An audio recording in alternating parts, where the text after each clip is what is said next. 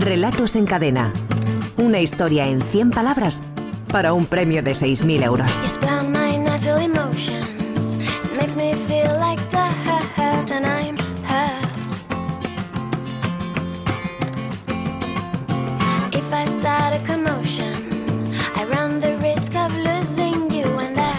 Faltan 18 minutos para que sean las 6 de la tarde, las 5 en Canarias, y hoy saludamos al director de la Escuela de Escritores, Javier Sagarna, que ha venido más contento que unas Pascuas. Javier, buenas tardes. Hola, buenas, ¿qué tal? Porque han tenido los oyentes dos semanas para enviar sus propuestas, sus historias, sus microrelatos y hemos recibido casi mil. Casi, casi, casi, casi, casi mil.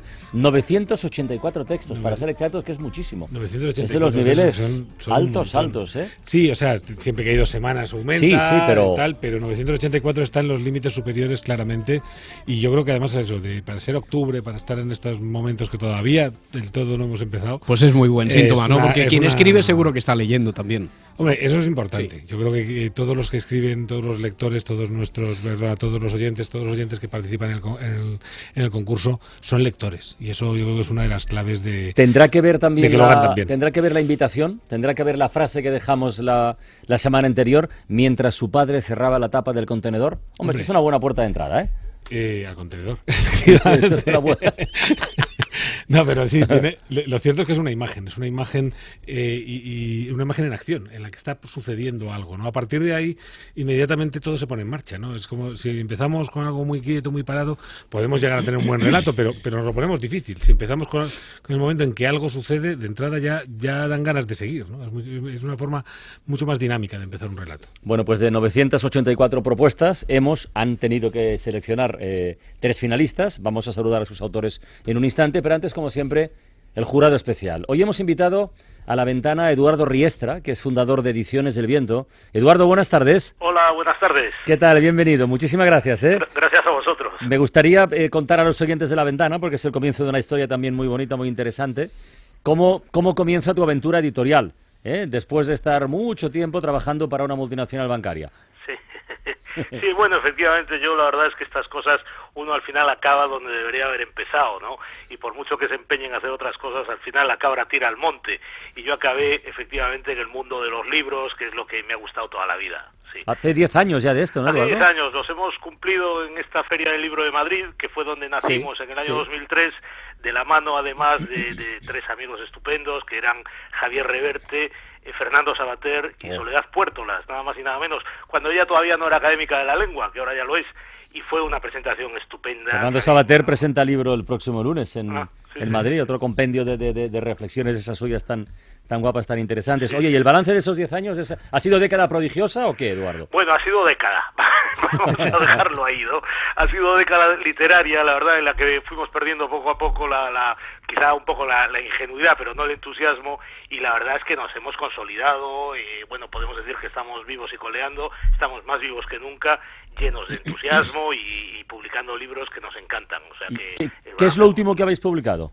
Pues mira, acabamos de sacar una cosa interesantísima. Nosotros tenemos una colección, quizá la más emblemática y la y la con aquella con la que ha arrancado la editorial, que se llama Viento Simún. Viento Simún, que sí. Es el viento del desierto, ¿no? Y que es una colección de narrativa de viajes, en un sentido muy amplio pero no de viajeros actuales, sino más o menos de clásicos, sobre todo de clásicos del siglo XX y algo del siglo XIX. Y había un libro que nos interesaba muchísimo, sobre todo su autora, eh, el libro no lo conocíamos mucho, pero a la autora sí nos fascinaba, que es una mujer casada con un primo de Aldous Huxley, que ella firma como Elspeth Huxley, que nació en, en, en Kenia y que teniendo 10 años, en el año 19 me parece, se traslada a montar una granja a un lugar llamado Tika, a, unas, a unos 30 o 40 kilómetros de, de, Nairobi, en las tierras altas de Kenia. Y entonces cuenta su infancia en un libro precioso, que, que además es de hace 50 o 60 años y nunca se había traducido al español, que se llama Los flamboyanes de Tika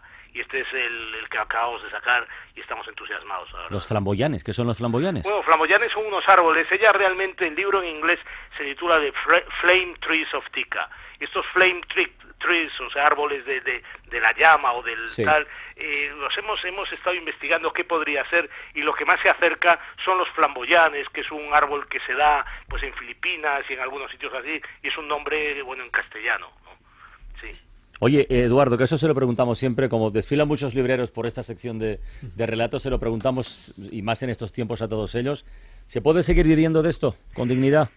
Bueno, lo de la dignidad yo creo que eso ya es un tema personal, ¿no? La verdad es que es muy complicado el mundo de la literatura, porque bueno, vosotros lo que habláis ahora, hablando de la participación de esos 900 y pico autores de microrelato, que son lectores, etcétera, etcétera, eh, bueno, eso es una noticia estupenda, pero realmente nosotros eh, manejamos una hipótesis de, de, universo de lectores bastante bajo en este país, ¿no? Eh, realmente aquí, bueno, pues, pues somos muchos, somos 50 o 60 millones y sin embargo hay pocos lectores y hay pocos compradores de libros. Eh, se habla de que de editoriales literarias como la mía puede haber puede, puede haber 15 o 20 mil personas que compren libros con cierta regularidad. Y claro, eso es una cifra ridícula, ¿no?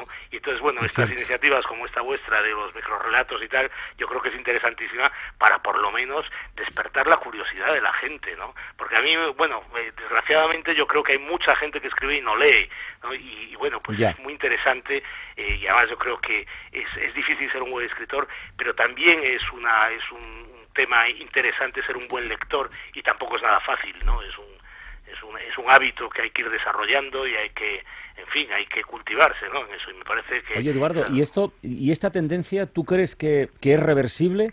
¿O es algo que irá mm, cayendo así por la pendiente cada vez más, más, más, menos? No, yo, yo me resisto a creerlo, sinceramente. Vamos a ver, yo creo que, que es una cuestión de voluntad yo creo que sí, que puede ser reversible. Que lo vaya a ser, eh, espero que sí, pero yo creo que todo esto se arregla en, en, bueno, en la educación, básicamente, ¿no? O sea, yo creo que todo el hábito de lectura se, se impone en las familias y en los colegios en los primeros años. Desde luego es lo que me pasó a mí y lo que conozco que le pasó a la mayoría de la gente, ¿no?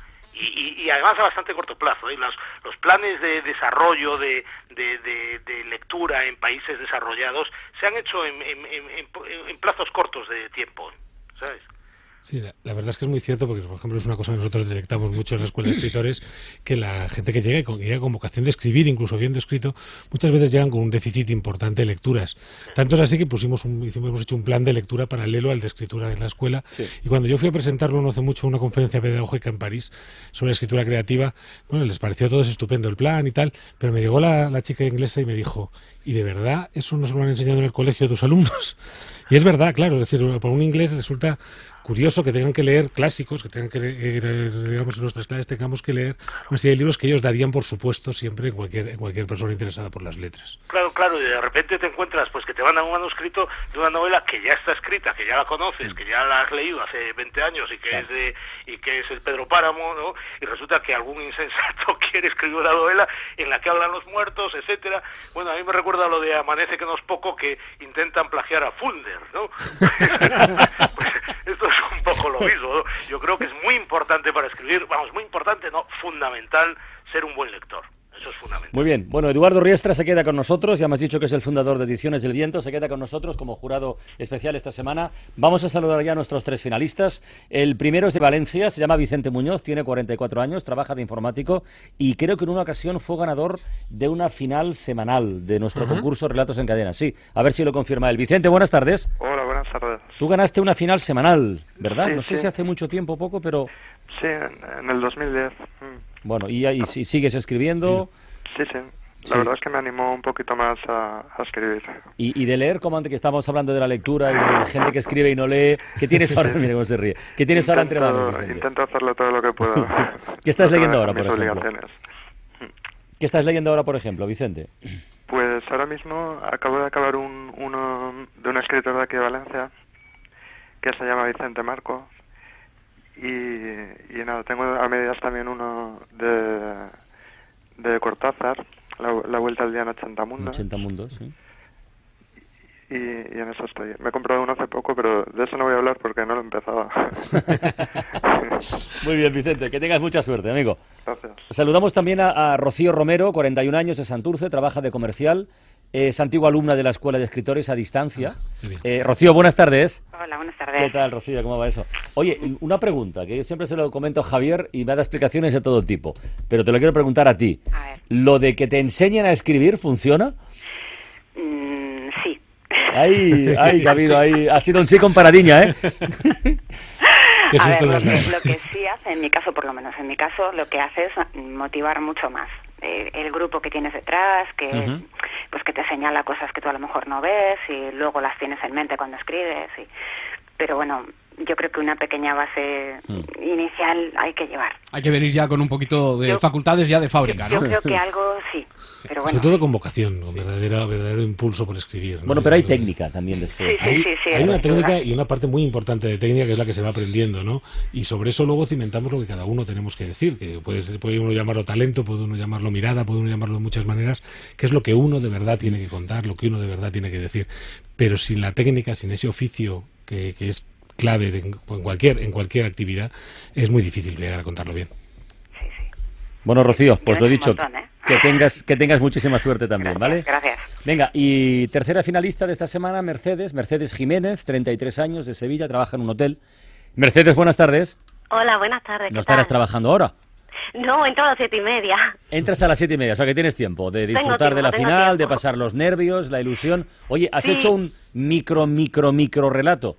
Es, es, un mini micro, ¿eh? Lo más pequeño. De los, de los diminutos diminutos. Lo del dinosaurio que era escuela, ¿eh? Sí, sí, sí. sí. Es una frase. Y es una escuela muy peligrosa, ¿eh? es una escuela muy peligrosa. Bueno, es de riesgo, es una escuela de riesgo. Claro, es una escuela de mucho riesgo, pero en este caso, en este caso ya veremos que Mercedes lo ha conseguido. A mí me gusta mucho, y bueno, luego daremos lectura a los relatos y lo podremos comprobar. A mí, desde luego, me ha, me ha gustado y me ha sorprendido, que es lo que tiene una, una, historia contada de forma tan breve, ¿no? Pero lo da prácticamente todo. Pero en fin, no anticipemos acontecimientos, sigamos el orden. Mucha suerte a los tres, a Mercedes también, a Mercedes, a Rocío y a, y a Vicente. Vamos a leer sus propuestas y luego votamos. El relato de Vicente Muñoz se titula No pasa nada.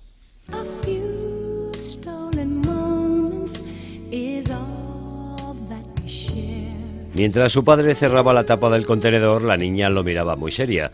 El hombre cerró despacio, sin ruido, y se giró con su cara de no pasa nada. Ella respondió con su mejor sonrisa para no preocuparlo. Volvieron a casa de la mano, hablando del cole, como si no esperaran que por la mañana apareciera de nuevo, impoluta, en el mueble del recibidor, la foto de mamá.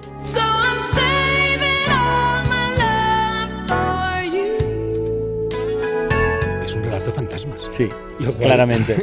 claramente. Lo cual me parece estupendo, ¿no? Porque es un género casi que parece que parece que nos hemos olvidado un poco de él y sin embargo cuando se hace un buen relato de fantasmas al principio no lo parece. ¿eh? Claro, claro. Eh, aparece como tienen que aparecer los fantasmas cuando todo parece que sí, iba sí, normal. Sí, sí, es verdad, es verdad. Y luego lo que pasa es que me gusta porque en el fondo tiene también un, otro significado, ¿no? Esa madre que, que ya no está y que, a la que no pueden olvidar, ¿no?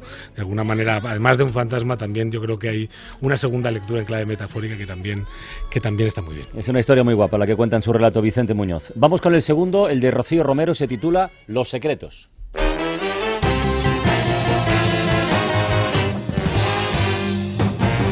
Si buscas problemas, este es el sitio. Mientras su padre cerraba la tapa del contenedor, Roberto vigilaba los portales. Miraba fijamente las ventanas con luz y apuntaba con el dedo si alguien se asomaba. ¡Pum! Después volvía a casa de la mano y preparaban palomitas en el microondas. Esperaban los estallidos en completo silencio, ese ruido de algo blando que revienta y que se rinde después de cierto alboroto. ¡Pum! ¡Pum! Esos días papá se quedaba mucho rato con él y jugaban a dispararse hasta morir. Le abrazaba muy fuerte y nunca le recordaba lo que no se debía contar. Nunca busco pelea, pero no la rehuyo hay cosas que desde luego no, deben o no pueden contarse. y que bien está mostrado lo invisible. O sea, lo que no se debe contar, que bien está montado a base de indicios. A lo largo de todo el relato va dejando caer esas palomitas que, revientan y se rinden. Con el juego de los disparos. Juega, se dispara hasta por ahí el niño que hace pum. Y cómo va dejando caer lo que e, ese, ese fondo, ¿no? Nos lo deja muy abierto porque tenemos que acabar de completarlo, pero cómo justamente lo que no ha dicho es, es lo que construye el relato. Bien hecho está. Muy bien, vamos con el tercero, con el último, el de Mercedes Jiménez, el hiperbreve que decíamos, así que atención. Se titula Oscuridad.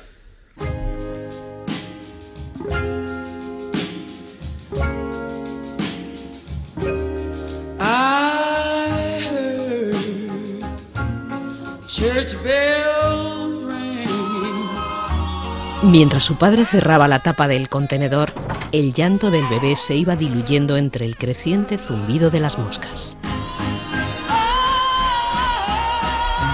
¿Para qué añadir nada más? Para que añadir nada ¿verdad? efectivamente. Es una imagen. la bofetada ya está. es una imagen, una mínima oh, acción, una mínima acción y cuenta tantísimas cosas y además abre tantas posibilidades, ¿no? Porque efectivamente ellos pueden estar dejándolo en el contenedor, pueden haberlo encontrado y sin embargo no rescatarlo y volver a cerrar. Es decir, hay diversas posibilidades, todas ellas terribles, ¿no?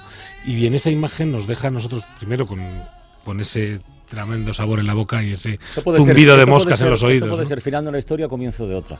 ¿eh? Porque final eh, sí puede serlo clarísimamente, depende de lo que suceda después del creciente zumbido de las moscas. Y puede comenzar otra. Y lo mejor es que puede ser una historia en sí mismo, que es, lo, que, es, lo, que, ha conseguido Bueno, como siempre están muy bien los tres, va a ser complicado elegir al ganador o ganadora, pero vamos a intentarlo. Y los primeros en votar son los finalistas. Mercedes, ¿con cuál de los otros dos te quedas? Tú, a ver. Uf, pues una tarea complicada, la verdad. Eh, pues me ha gustado mucho el primero. ¿El de Vicente? Sí, es que me gusta mucho el género ese, me, gusta mucho. El, no pasa nada. Venga, pues Vicente tiene un voto. Rocío, ¿tú por quién votas? Yo con el de Oscuridad. con el de Mercedes. Mercedes un voto. Sí. ¿Y tú, Vicente, por quién votas? Pues a mí me han gustado los dos, pero casi un poquito más el de Palomitas. El de Palomitas los es de los secretos, o sea que tenemos de momento un triple, un triple empate. A ver, Javier Sagarna, ¿tú por dónde, por cuál te inclinas de los tres? Venga. Eh, yo me voy a quedar, y no es porque sea alguna de la escuela, sino porque de verdad que me ha gustado con el de Rocío Romero. no es porque sea alguna de la escuela, está bien, que lo dicho. Y nuestro jurado invitado de esta semana, a ver, Eduardo Riestra, de los tres, eh, de las tres historias, a partir de esta frase, ¿cuál le ha convencido más? Veamos. Pues mira, eh, están muy bien las tres, ¿eh? Sí, están muy bien las tres. Eh, la segunda me pareció eh, menos micro y más relato. Y la tercera, menos relato y más micro. ¿no? Eh, la primera está más medida, pero sin embargo, eh, a mí me gusta mucho el, la, la, la, ambigüedad de, de segundo de los secretos. Y yo, a pesar de que se deja ir un poco por la literatura, hablando de las palomitas y de ese ruido blando, etcétera, etcétera, que me gusta mucho, ¿eh? pero no sé si es lo más conveniente para el microrelato, pero yo voto por la segunda. Muy bien, pues eh, Rocío Romero, enhorabuena. Ay, gracias. Ay, gracias. Felicidades, ¿eh? que pasas a la siguiente ronda de nuestro, de nuestro concurso. Vale, Y Mercedes y Vicente, que, que gracias, seguir enviando historias. Muy bien, que escribís muy bien los dos, de verdad. Sí, sí, tendrán otra semana no, no, estará el nivel tan alto seguro y ganaréis un fijo. Vamos. A ver, Javier, que hay que dejar deberes para la próxima semana para los oyentes de la ventana. Hoy teníamos como frase de arranque mientras su padre cerraba la tapa del contenedor. ¿Cuál tenemos para la próxima semana? A ver, ¿qué hacemos? ¿Recortamos o no? Sí, recortamos un poquito. Vamos a recortar y vamos a dejarla así y nunca le recordaba lo que no se debía contar. Con la I, con la I por delante. Y nunca le recordaba lo que no se debía contar. A partir de esta frase, y en no más de 100 palabras, tienen hasta el próximo sábado a las 6 de la tarde para enviarnos sus relatos a través de la página web www.escueladeescritores.com.